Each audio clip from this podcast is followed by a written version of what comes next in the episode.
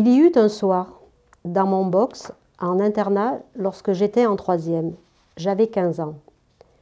Même si le contexte familial n'était pas propice à la foi, je suivais le catéchisme de l'Église réformée de France, l'EPUF aujourd'hui. Nous n'allions à l'Église que pour les grandes occasions. Je ne me souviens plus du thème de réflexion à travailler, mais par contre, un verset du psaume 32 le verset 8 m'est venu droit au cœur.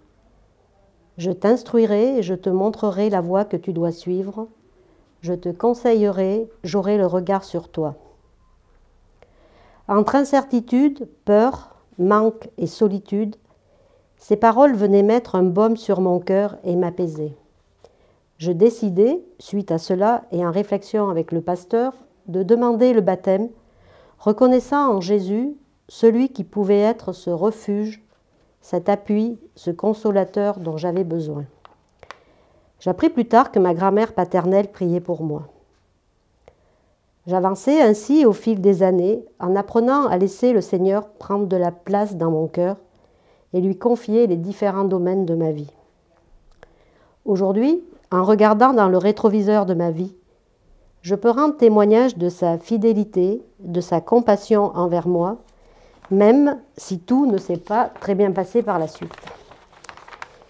Il a été là, au niveau professionnel. Il m'a donné une sécurité pour pouvoir faire face aux difficultés qui m'attendaient. Il a été là quand dans ma vie de couple et familiale tout s'est effondré et que le divorce a frappé à notre porte. Pourquoi et pourquoi? Des pourquoi sans réponse et des pourquoi avec des réponses faciles peut-être pas toujours satisfaisante et juste, mais qui nous oblige à avancer, à faire face.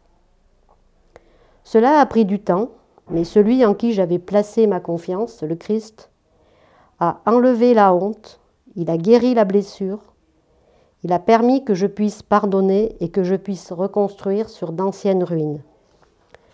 Jésus répondait aux besoins de ceux qu'il rencontrait, il guérissait ceux qui avaient le cœur brisé, il donnait la vue aux aveugles, il libérait les opprimés. C'est aussi ce qu'il veut faire encore pour chacun de nous aujourd'hui. Il est le même hier, aujourd'hui et demain.